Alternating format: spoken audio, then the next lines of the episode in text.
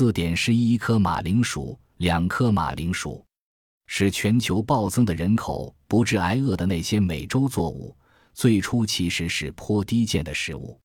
有时，历史的重大转折隐藏在不易察觉的小事物上。西班牙人征服美洲大部地区时，欧洲人所为之雀跃的东西是美洲的金银。随着其他欧洲人跟进来到美洲，焦点转向烟草、咖啡豆、可可、糖这些珍奇农产品的出口。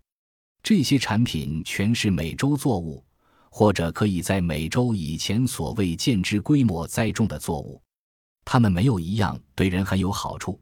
但欧洲人很快就爱上这每样东西，且把它们栽种在欧洲以外的地方。欧洲人清除林地，开辟大众职员，引进奴隶，特许某些公司成立，王室垄断买卖，赚大笔钱，而后失去所赚的钱。但后来使全球暴增的人口不致挨饿的那些美洲作物，最初其实是颇低贱的食物，根本不受大投资者青睐。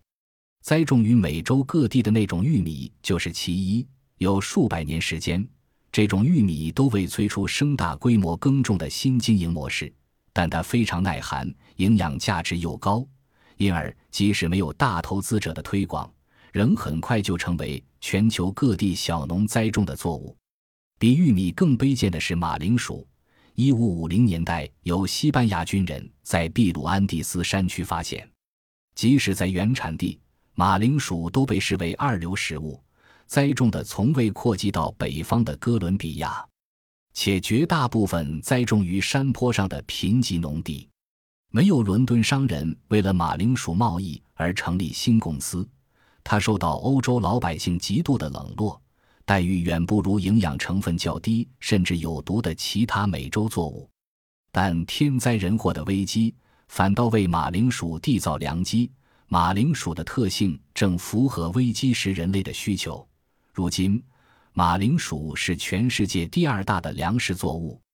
马铃薯成为安第斯山区的重要作物，出于四个简单原因：首先，在极高海拔地区，马铃薯照样生长；在其他可食植物几乎都不敌寒霜摧残时，它仍安然无恙。第二，马铃薯的单位卡路里产量大。又富含多种维生素。第三，马铃薯几乎不用照顾就能收成，使高地居民有时间砍树、采矿、采集其他山区、林区产物，用以向低地居民换取纺织品、陶器、水果。最后，马铃薯易于贮存，从而大有助于作物欠收时它们不致挨饿。西班牙水手将马铃薯带到菲律宾。航行途中，且因有马铃薯可吃而不致的维生素 C 缺乏症。马铃薯靠着本身的优势，也就是使它在安第斯山区大受欢迎的那些优势，在亚洲也攻城略地。凡是因人口逐渐增加而日益往山上拓殖的地区，都是它大展身手的地方。在长江沿岸高地的开拓上，马铃薯和玉米特别举足轻重，因此。十八世纪中国人口之所以能增长到新高峰，这两样美洲作物居功厥伟；而山坡地森林遭砍伐殆尽，从而引发十九、二十世纪中国的生态灾难，这两样东西也是重要祸因。但是在欧洲，马铃薯才终于征服大部分人口居住所在的低地城镇和农田。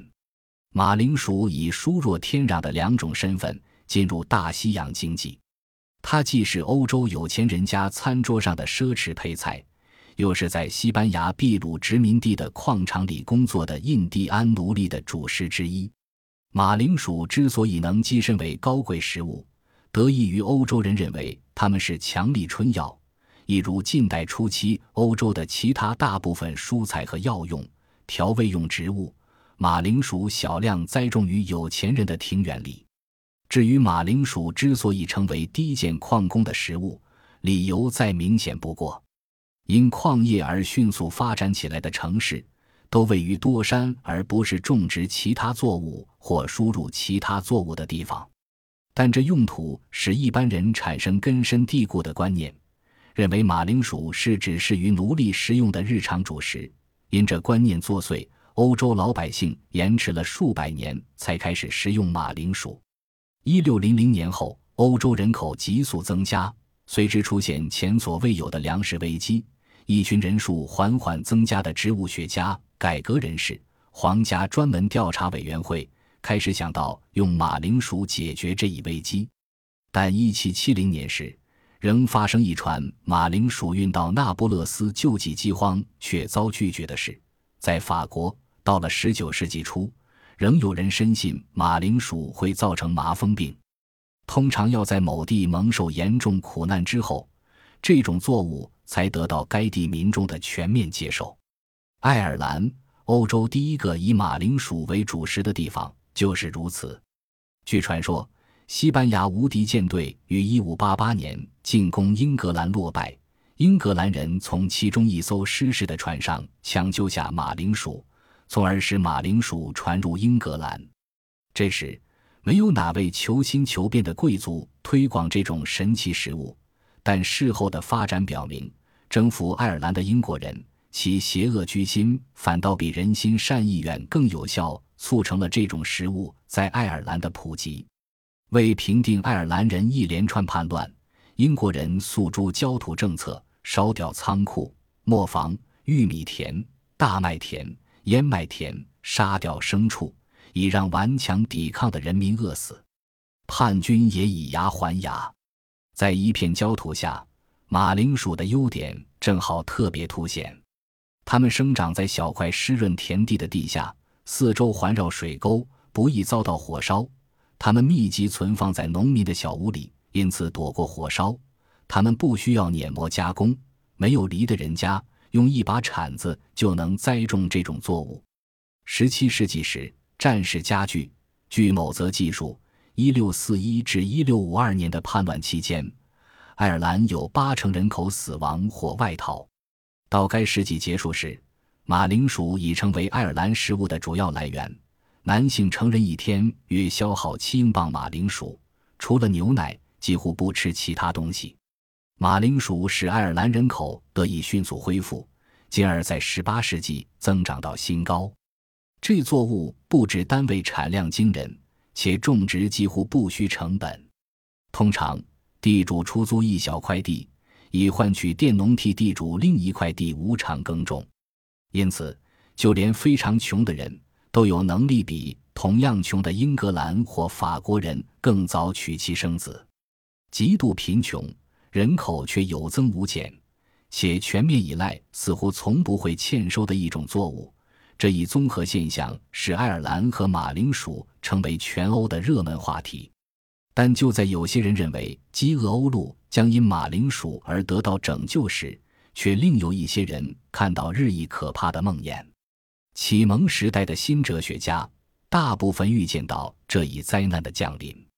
对于马铃薯该为这场灾难负多大的责任，亚当·斯密、马尔萨斯等人意见不一，但他们都同意人口暴增很危险。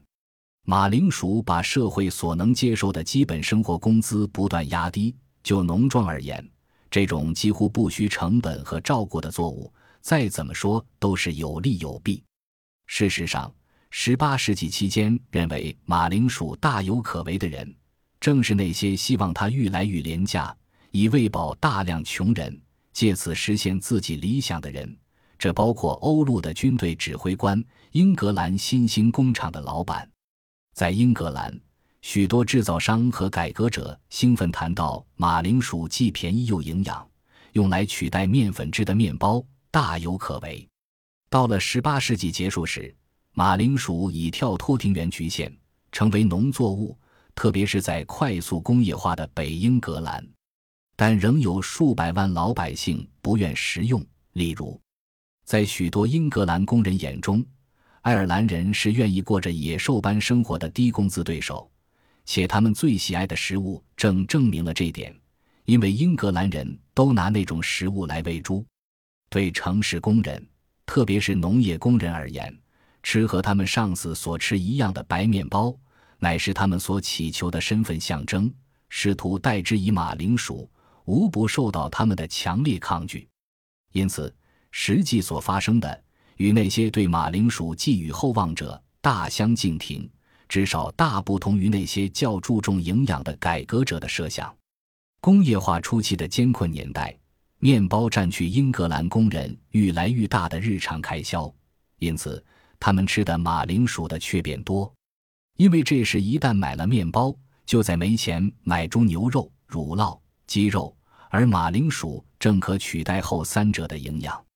只有最穷的人才以马铃薯为主要淀粉来源，因此一两个世代后，一旦英格兰人生活水平开始好转，特别是撤销美国谷物进口禁令之后，蛋白质食物重回穷人餐桌。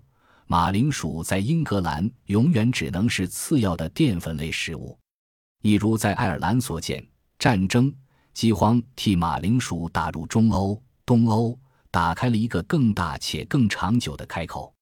马铃薯产量高，又易于贮存，使它们成为军队的最理想粮食。对于一心欲达成备战状态的政治家而言，亦然。